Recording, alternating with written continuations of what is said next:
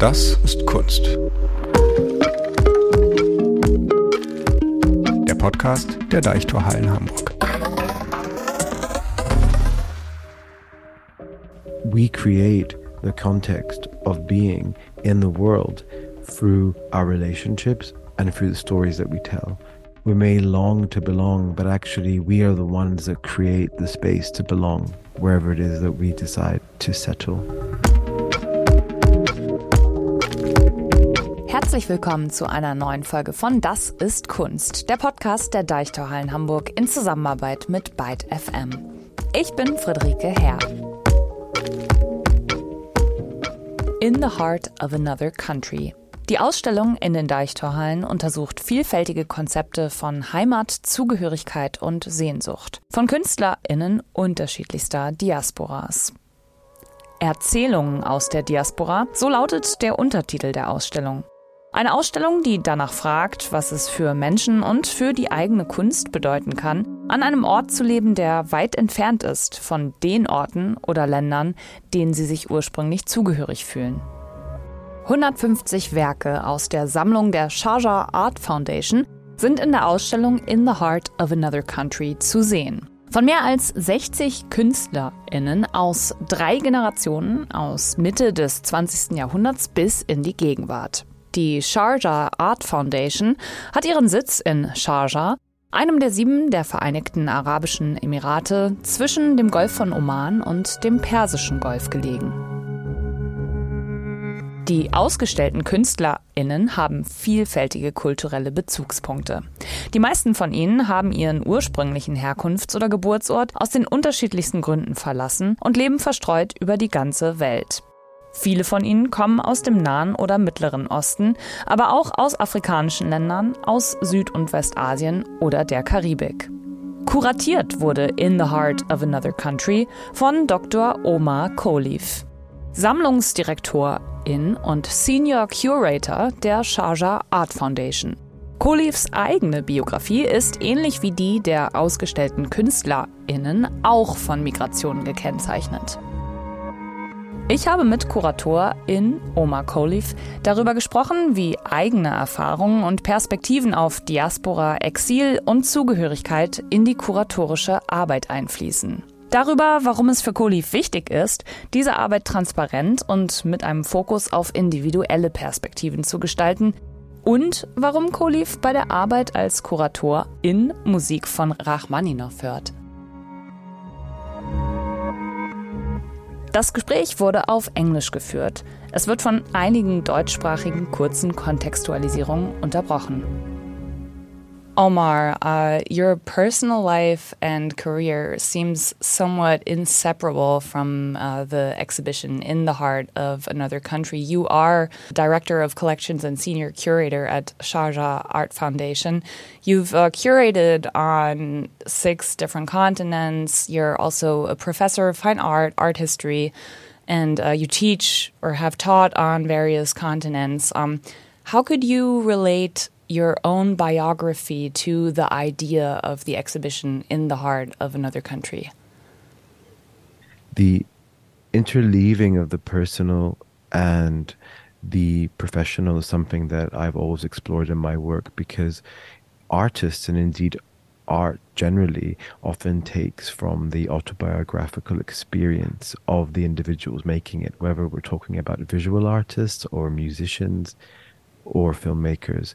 And so I don't see why, and have never seen why, the possibility of one subjectivity as a curator who's also an author uh, cannot be a part of that. And that's always been a driving force for me. Indeed, I started to curate really to be able to tell stories. And th- this specific one, in the heart of another country, comes from the fact that I was born in one country and moved from it three months uh, three months of age into a completely different context and developed a sense of cultural identity in that space and then was uplifted again not due to any fanciful reason but pure practicality. And by the age of 17 i had lived on four different continents. And it was very destabilizing.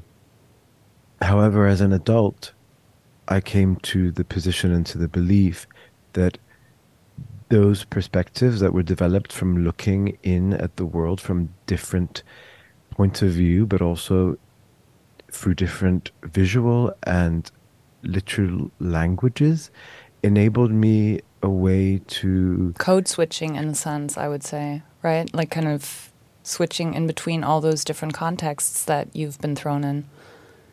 Yeah, indeed. Code switching has been something that I've sought to reclaim as opposed to it being a negative term. Code switching is mm. often used as a term to denote uh, that you somehow forego your identity right. to fit in. But I see it as a a way to, a way to reclaim a space. And the exhibition at the Deichtorhallen's Hall of Contemporary Art is about how visual artists over the course of a number of generations, three different generations, have used that method to claim a space for themselves to create and to share a language that is entirely their own. Yeah.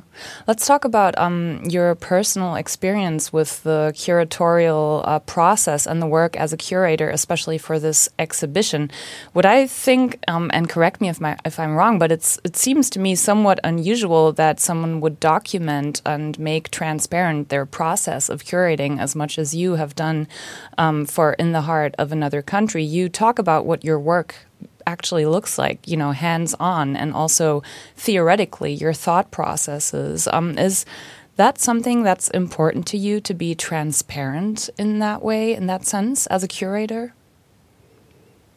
Absolutely. I mean, as a curator, I take on many roles. So sometimes I curate through and of as my alter ego, Dr. O, who's the podcaster and uh, broadcaster. And uh, so I recently did a show called My Life in the Metaverse, which is literally about my alter ego. But uh, I also underpin that with the irony um, of what it means to look inside and outside of a field of, of making. But here, I would say as this was a project that took six and a half years from first conversation to realization, I felt it was kind of a moment to really reveal to the readership, the viewership, what intense labor goes through something. And that means the contradictory thought processes that emerge, the changes in geography and environment that influence a person to make a specific kind of exhibition, the changes in the global politic, ecology, and economy, but also we as people shift. And in, in that sense, I would say that in the heart of another country is probably actually the longest I've worked on a single exhibition, and I've produced many.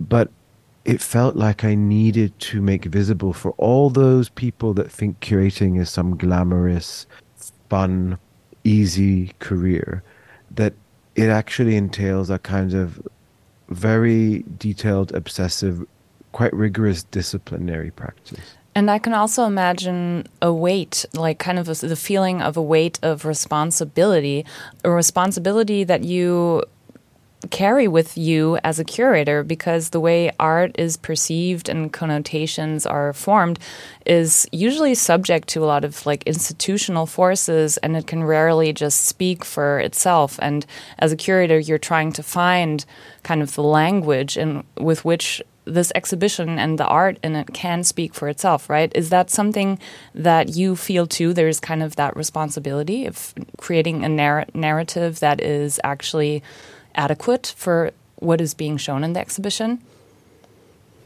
It's a really good question because if we look to Etel Adnan, who inspired the title of the exhibition, she actually had an exhibition at the Serpentine Galleries called The Weight of the World, which within it explored the possibilities of making art under the burdensome global political context, but also with this kind of multisensory awareness.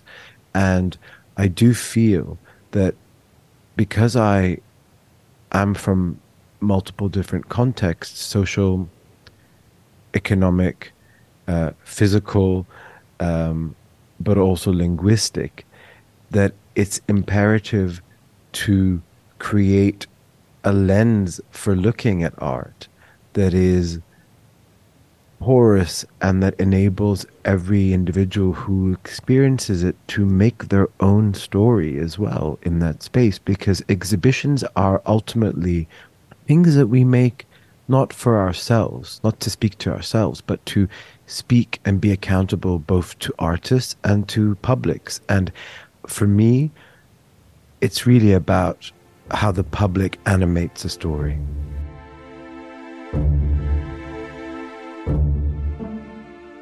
Etel Adnan, die libanesisch-amerikanische Autorin und Malerin, lebte und arbeitete zwischen Kalifornien, Paris und ihrer Geburtsstadt Beirut und ist mit mehreren Werken in der Ausstellung In the Heart of Another Country vertreten. Etel Adnans Buch im Herzen des Herzen eines anderen Landes ist nicht nur zentrale Inspiration für den Ausstellungstitel In the Heart of Another Country, sondern kann auch als inhaltlicher Ausgangspunkt gesehen werden.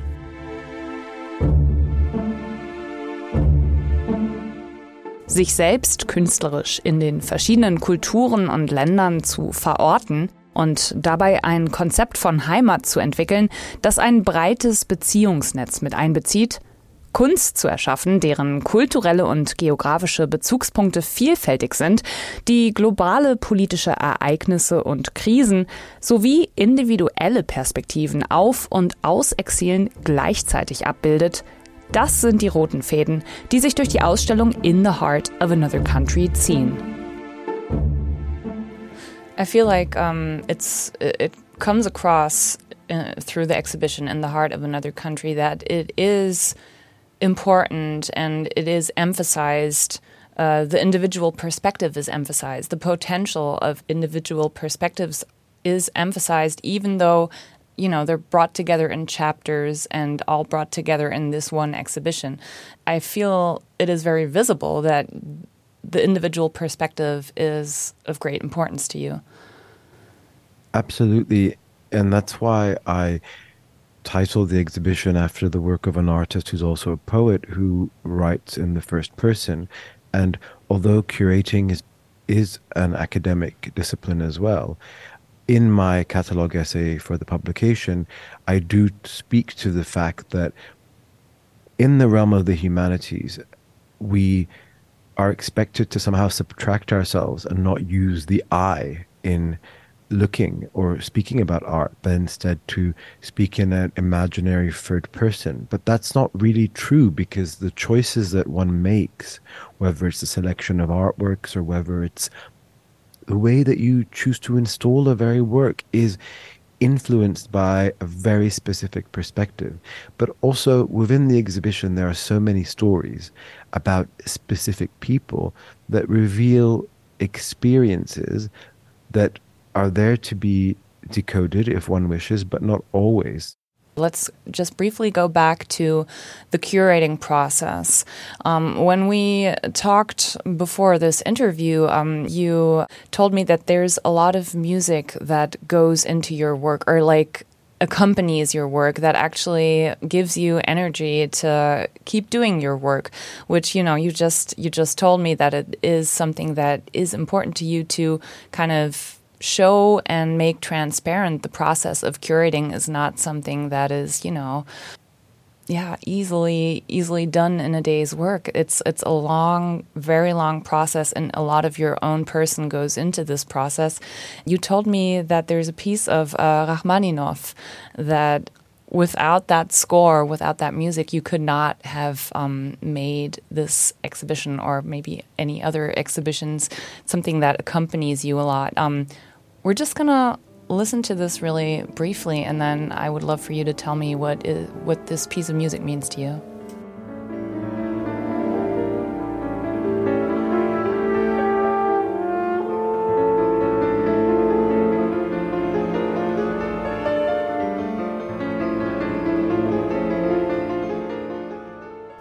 So that was just a brief excerpt of Rachmaninoff's second piano concerto in C minor. What does this piece of music mean to you? How does it connect to your work or your process of working? it's a complicated but beautiful kind of story, really, which is that essentially Rachmaninoff was someone who had, before this piece, created uh, a, a, major work that was panned by the critics, and he had retreated into a, a life of despair and depression. Was even um, completely unable to make music, completely blocked. And he saw a hypnotist who unlocked, as it were, the potential for this piece to be created, which was not only lauded and praised, but became a signature and defining piece in music history. For some, there are fragments here that you might be able to associate, for example, in many, many mainstream movies or as a kind of undertone to a Celine Dion song, for example. But that's not what's particularly moving to me. What's moving to me is that it's a piece of music that has very many different crescendos, if you will. It kind of creeps up on you and immerses you in the contours of its composition. And I was in a space about five and a half years ago where I had become really physically ill. And I emerged from that feeling that I could not write or think or create anymore. And it was actually an incredible dentist who informed me of the story. And we began a process of hypnosis and unblocking the blockages that were preventing me from writing. And it was the story of Rachmaninoff that enabled that. So now when I am sitting in a storage unit and unpacking artworks to examine them, to consider the stories they tell, I play that. When I'm writing, I play it. When I'm thinking, I play it. And it was very much a part of this project, and that without it, and without the possibilities enabled by that story, it wouldn't have come to life, as it were. Yeah, that is a, a very telling tale um, of the power of music, I would say. Um, and it's very palpable, you know, like when you tell that story and then um, relate it to your own. That is uh, definitely very. And I should. It's very moving, yeah. And I should say that my belief is that art is about emotion, and we're in an age of emotion because we're surrounded by so many technological forces that literally insert tension and anxiety into our everyday lives. And I've uh, curated exhibitions around that concept. And one of the things which many people don't know is that my career actually began after watching Cameron Crowe's Almost Famous. And literally just after seeing it, I was roughly 17 years old and I kind of fabricated some stories around my experience because I loved writing about music, always had as a as a Your as career a began as a music writer too, right? Yes, indeed. That yeah. was what was. I, I, I started to write, I was writing about music, and it was a time I had just moved back to Scotland in the UK, and I began writing for uh, major publications and also broadcast. And my life was very unusual. Being a teenager, I felt like I was Cameron Crowe, who was literally attending gigs and writing them up all night, and then entered university while working basically full time as a music writer, trying to stay awake through lectures. And music was the fuel and the energy, and also being around musicians who were artists and are artists was my first real taste of okay, I want to be surrounded by people like this for the rest of my life.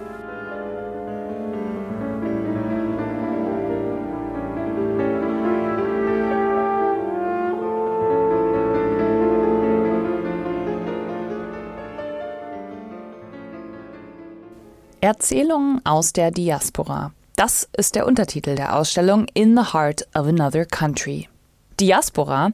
Der Begriff ist nicht fest definiert, aber bedeutet im Altgriechischen Zerstreuung. Lange Zeit bezog sich diese Zerstreuung hauptsächlich auf das weltweite Exil des jüdischen Volkes, aber Diaspora bezeichnet heute oft einfach kulturelle oder nationale Gemeinschaften, die durch Migrationsbewegungen entstehen und kollektive kulturelle, sprachliche, historische und oder emotionale Verbindungen zu einem Herkunftsort oder Land haben, in dem sie aber größtenteils nicht leben. Dispersion, Dispersion. Das bedeutet auf Deutsch Streuung. Diaspora als Streuung, als Auftun neuer Möglichkeitshorizonte in Kunst, Kultur und Gesellschaft zu verstehen, ist für Kurator in Omar Khalif eins der zentralen Anliegen der Ausstellung.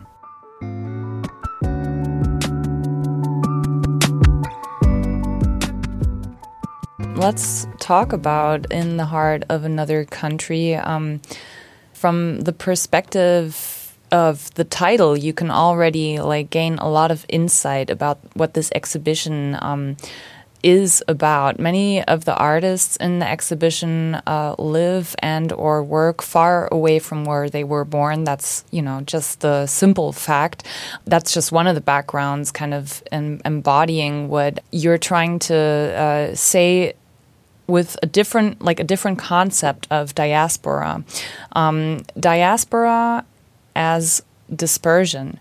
And i was going to ask you what to you what what does that mean? We all probably have heard the term diaspora and have um, you know different connotations with it. But um, what is that uh, what would you say is uh, diaspora as dispersion in relation to the exhibition. How would you describe that?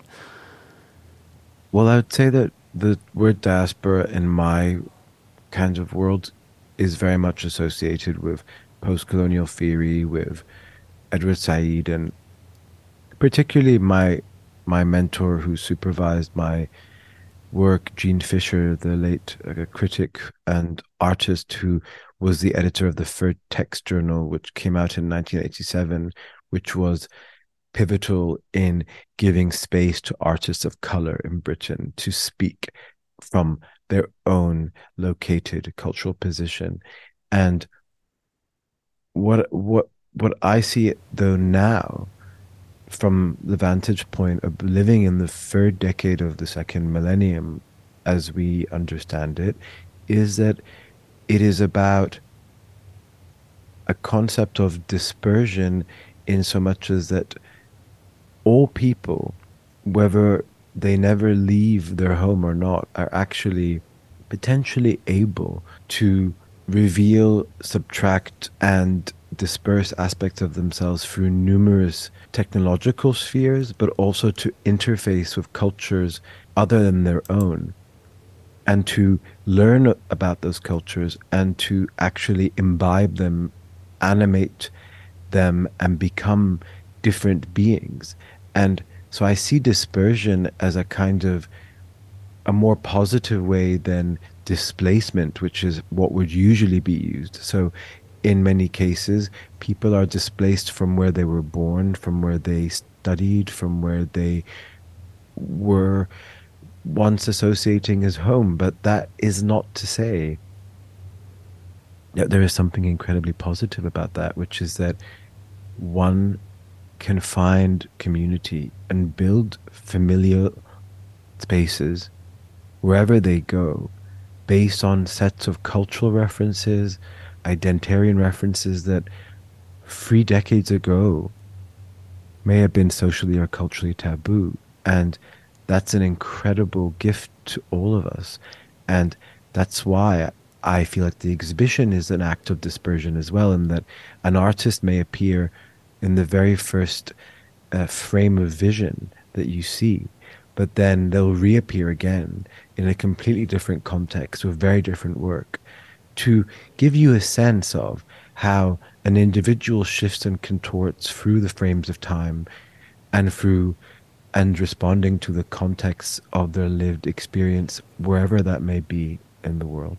Right. I think that's uh, very interesting to um, kind of try to show that terms like diaspora or what I feel is closely related the term exile, that those are not set they don't have set meanings. They will shift, and uh, there can be varying and uh, multiple perspectives and readings of both of those terms, diaspora and um, exile. There's also the idea and the concept of uh, collective affinity versus subaltern statuses. Um, that is something that you introduce when you talk about the exhibition and how everything came together for you theoretically.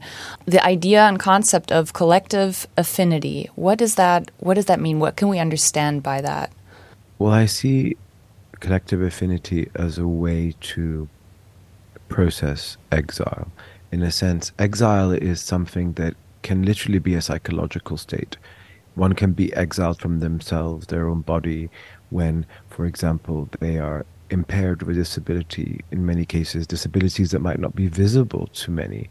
Exile is, as I say, uh, can be an unceasing uh, song, which is a, a way to say that it creates a melancholic frame, but within that melancholy, there becomes a potential to find others who share differences that are incredibly distinct and unique to that person.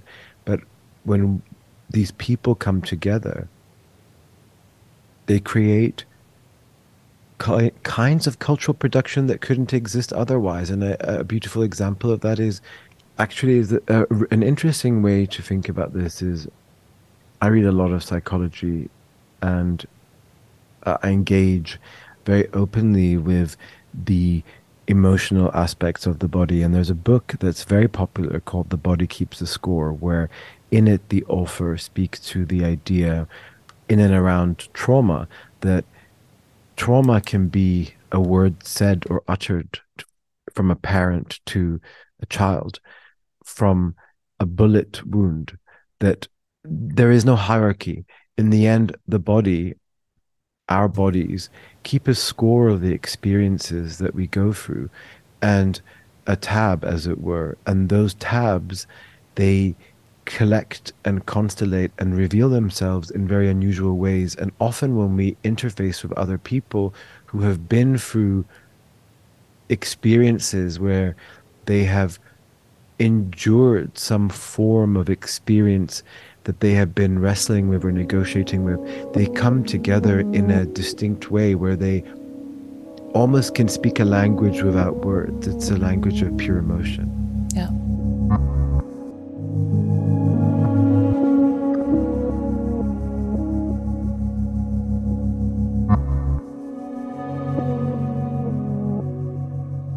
Before we talk about the three chapters of the exhibition, I wanted to ask you uh, real briefly. Well, this is not a question to be answered briefly, obviously, but um, the examining of uh, longing and belonging that seems to be an undercurrent of the whole exhibition. Yeah, I think the term longing and belonging they're they're kind of rejoinders to each other, and I think many of us who were born, especially my generation, your generation, early breed millennials, we were kind of this interstitial generation that was, we thought we were maybe Gen Xers, and then we realized we weren't, and that we, the world was not the world that we wanted, right? We couldn't afford to buy property. We didn't have uh, the assets that maybe our parents or indeed grandparents had, even though it seemed to be that we lived in a world of meritocracy where anyone could be self made. But actually, what I think I came to learn is that we create the context of being in the world through our relationships and through the stories that we tell. And so, in a sense, longing and belonging sit together as a way to say we may long to belong, but actually we are the ones that create the space to belong wherever it is that we decide to settle. Yeah, so we can we kind of do have control over our own sense of belonging. We can actually create our own setting for that. Indeed.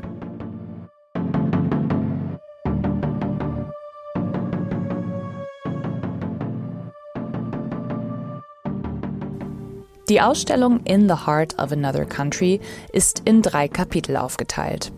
Kapitel 1 hat den Titel Architektur mit anderen Mitteln. Der abstrakte Körper trifft auf die konkrete Stadt. Kapitel 1 versammelt Werke von KünstlerInnen, die sowohl mit klassischen Mitteln der Architektur als auch assoziativ künstlerische Topografien in ihren Werken schaffen, die persönliche Erfahrungen mit ihren Umgebungen verknüpfen.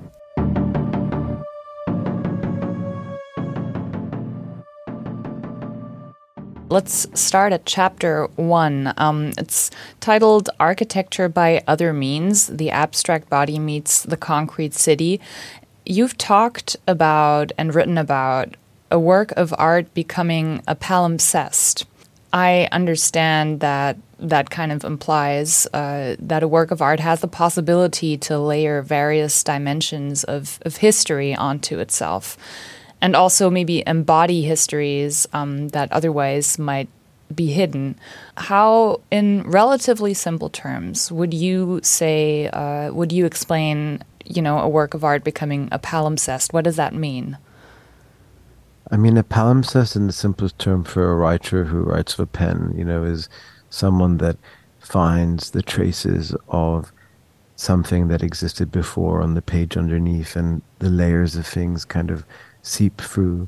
And as you enter the hall of contemporary art, one is confronted by this large piece of scaffolding by an artist who's based in Berlin called Germana Manna, and it's called A Theory for an Unfinished Building, and it's dated 2021. It's actually the latest work in the exhibition. And it's scaffolding from a building in the city of Beirut, Lebanon, that's been re erected here as a ready made.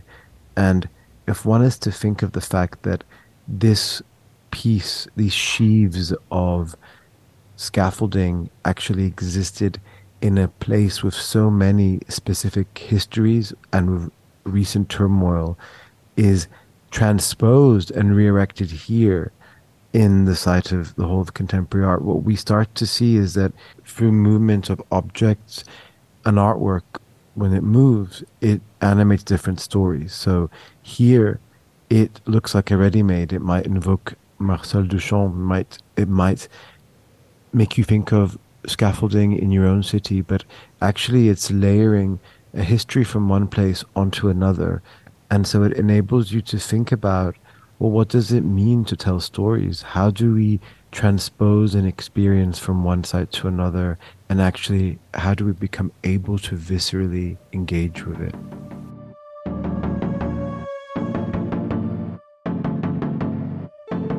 Kapitel 2 Zurückgewonnene Porträts, unsichtbare Wiederherstellung. KünstlerInnen, die in Diasporas leben, seien oft mit der Herausforderung konfrontiert, die eigene Stimme und die visuellen Bezüge der Selbstwahrnehmung unabhängig von ihrer ethnischen oder geografischen Herkunft zu entwickeln, sagt Kuratorin Omar Khalif. Orientalistische oder kolonialistische, rassistisch kodierte Narrative sind auch in der Wahrnehmung zeitgenössischer Kunst wirkmächtig und deshalb kann es für KünstlerInnen wichtig sein, die AutorInnenschaft über die eigenen Darstellungen zurückzufordern oder auch korrigierend, neu besetzend in die eigenen und gesellschaftlichen Vorstellungswelten einzugreifen. Chapter 2 reclaimed uh, portraits, invisible acts of uh, repair. Um, it's portraiture in that chapter, um, but also a lot of works that you know would extend beyond the notion of portraits. It seems to be about visibility, like as a means of um, reclaiming one's own image and taking up space with that, and also making art in the face of prejudice. You know, working on art and working as an artist despite the lack of recognition. And there's a couple artists where that really shines through. Indeed, the idea of the second chapter, where portraits are made animate through sculpture and installation and video and painting, all the forms of media, is to express how one can decide how they wish to be seen. It is indeed about visibility, but it's also about the curator's role in creating a space for visibility in so much as that, for example, the chapter very much begins with the work of the late photographer Lionel Wendt, who was a Sri Lankan photographer who died suddenly in the early 1940s, who was a pioneer of the medium, who to most will be completely unknown. And here we have original silver gelatin prints of his manifestations and reflections of society, both high and low and in between. And these are unique. There is no negative for them because when the individual died, they were not able to, uh, they hadn't planned so, so there was no will. And so those things were kind of handed out, discarded. And so what we talk about photography as a reproducible medium, but actually here it is not around the corner to the work of Rasheed Araeen. Rasheed Araeen was someone who came to Britain in 1963, who whose painting actually before the departure precedes it this body of work in the exhibition. But this series of paintings is entitled How Could One Paint a Self Portrait? And it's a series of manifestations and attempts by the individual to create a picture of themselves against the face of great prejudice. And so we see, for example, one portrait of the artist in full view where we see racial slurs and slogans painted across that. And then these other manifestations aside, aside and beside it. And we start to interrogate how privileged we are in certain moments of life to be able to express our very own visuality without being corrupted by that violence. And we are asked to consider and remember the progenitors and the figures who created that space for us. Rasheed Araeen, um, he was a or is was a, a, structural engineer, sculptor, painter, but he was also a key figure for post-colonial thought and activism in Britain, starting in the 70s. And um, now you just already talked about his portraits that tell of his experience with institutional rejection as an artist, for example, but also racism in the British society. And they seem to exist within their own framework of resistance, kind of like. Uh, in spite of all these obstacles that are thrown in his path, even though he is such a key figure for a lot of theoretical movement and also creative movement uh, in in Britain, he has all these obstacles and all these things he has to deal with, and like you just said, it just becomes so much more um, visible through those kind of portraits what kind of a privilege it actually really is to be able to just create without those obstacles in your path. Indeed, that's that's what I meant, and I also think it's important to. You just listed the the number of professions that he holds and has held, and many of these figures are polymaths. They are individuals who engage multiple identities but multiple professions.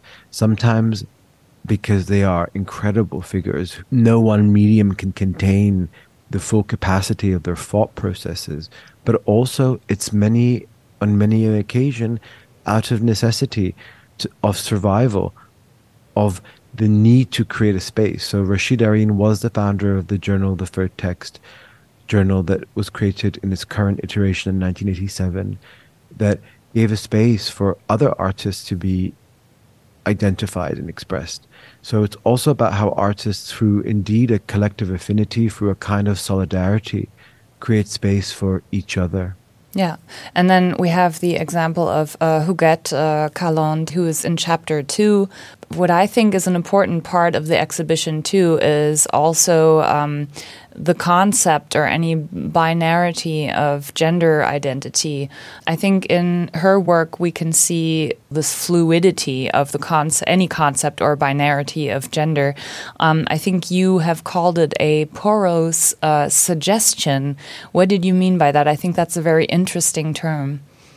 Huguette Caland was a figure who eschewed definition. So, although she was a, a woman in terms of her assigned gender at birth, and although she bore children, although she married a man at one point in her life, she also did not necessarily believe in any kind of binary or notion of a contained family or unit. She took lovers, she moved in and around spaces, she engaged with people and with media in whichever way she wanted to because she felt from my research and my understanding that to be defined or to be boxed in or hemmed in into any resolute set of parameters was not what being an artist was meant to be.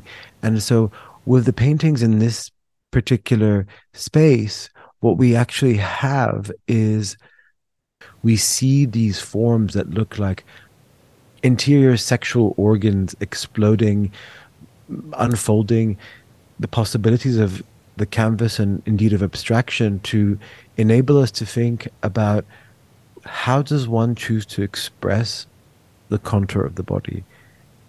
Are we limited by imagination? Are we limited by what we are entitled and allowed to see? And here's a proposition elsewhere, outside of that binary. Ja. Kapitel 3 Gen Süden. Reisen von Golf zu Golf, von Küste zu Küste.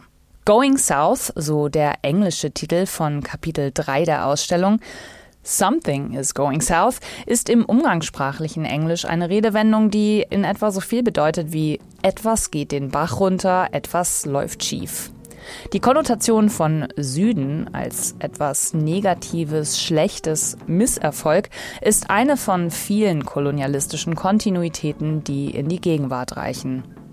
Kurator in Omar Khalif bedient sich hier also ganz bewusst ironisch im Titel von Kapitel 3 dieser Going South Redewendung. Let's move on to um, chapter three, which is titled uh, Going South Travels from Gulf to Gulf, from Coast to Coast. A title containing irony towards the term global south and also the saying in English language that something is going south as a metaphor for a downward spiral. A chapter about the various possible meanings of travel and movement and also like kind of bringing bringing to our attention uh, what is actually behind what kind of racist, um, imperialist, colonial uh, history is in these terminologies of, um, you know, going south, uh, something is going south, or the global south. How would you uh, describe the idea for this chapter? Well, the chapter is really playing on one of the the, the, the main kind of thematics, which is that just because you don't know an artist's name doesn't mean that they are other or that they are lesser than or subaltern or indeed that they are of another world. So the term global south really came to bear and be, be when the term third world became clearly a racist delineation in global politics and and even today people to, still use that sometimes which is yeah, shocking which yeah. is because it's tied to the politics of globalization. And indeed, like third world meant, meant poor black, second world might have meant brown, medium wealth, and then first world was the intellectual, burgeoning industrial economies. When indeed, if you look at history, it probably was structured in a completely different way. Right. So also, there's this aspect of the fact that there is a need to categorize that is determined by the need for our historians to specialize and focus. So I'm I'm poking fun of that by literally situating that chapter, beginning it where you are literally staring at the south end of the building, looking physically south. Is how we begin, and then. At the, the building, that, the Deichtorhallen themselves, right? The building. Yes. Yeah. Exactly. And then at the end of the building now, we have inserted a map where we've designed to create to show you where every artist was born and where they lived and where they ended up today or where they passed away. And you see these roots and movements are not even, but actually, most of those artists are what would be considered the global north. So it's really ironic to think that, you know, Australia is the first world, not the global south, but that someone who lives and works in Morocco is, even though the majority of the artists in the exhibition may live and exist above the equator. They're somehow from the south, which is just seems really odd yeah. uh, uh, proposition. But also the subtitle from Gulf to Gulf, from coast to coast, relates to a beautiful work by a collective called Camp, which documents uh, a movement in life in and across from the Emirate of Sharjah through to uh, southern Iran and southern India.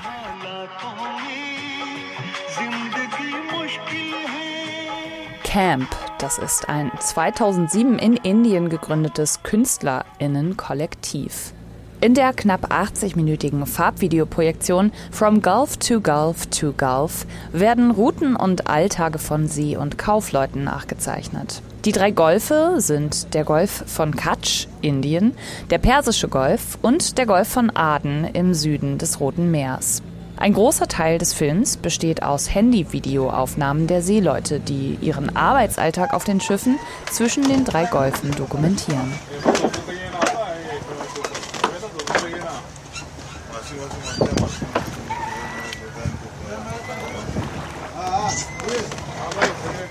This set of autoethnographic portraits are created to really create a sense of what it means to belong and create a home uh, in a vessel such as a ship where you may live for many, many weeks at a time. Lives spent in constant motion, kind of on top of uh, a ship like that, in between Exa those gulfs.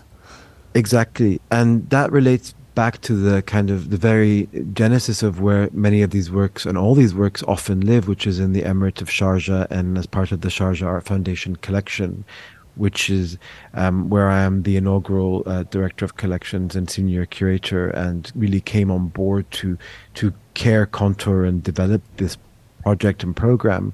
Is Sharjah also is an emirate that is the only of the seven emirates of the United Arab Emirates that occupies two coasts, and it, although it is it, it, may not be the largest emirate, the expanse of moving from one coast to the other it is enormous. And so it also is about playing with the concept of space and time and with temporality. So, for example, you may move, you may ask, for example, for an artwork from a storage unit over XYZ site and it might take you an entire day to get it. So it's also about playing with distance and proximity. One of my last general questions would be What do you hope uh, visitors can take away from the exhibition in the heart of another country? What do you think are the possibilities of impact of that exhibition, maybe on an individual visitor's level, something that they would maybe be able to take with them outside of the exhibition hall? What I hope that the exhibition does is that it enables a kind of curiosity towards different forms of art, but also a curiosity about one's own place in the world and how they choose to situate themselves, how they may be identified or expressed by others, and how they would rather choose to be identified, but also to understand that cultural production and cultural creation and creativity generally is not necessarily all universally the same, but it is a, it creates a space for us to be able to communicate sometimes very difficult ideas and sometimes just incredibly beautiful formal imaginings and renderings. Thank you, Omar. Thank you for having me on the podcast and for exploring the possibilities of the exhibition in this way. Das war mein Gespräch mit Kurator in Omar Kholeif. Und das war eine neue Folge von Das ist Kunst, dem Podcast der Deichtorhallen Hamburg in Zusammenarbeit mit Byte FM. Wenn ihr Lob und Kritik habt, könnt ihr uns gerne schreiben und zwar an dasistkunst@deichtorhallen.de. Wir freuen uns über euer Feedback. Ich bin Friederike Herr und sage Tschüss, wenn ihr mögt, bis zum nächsten Mal.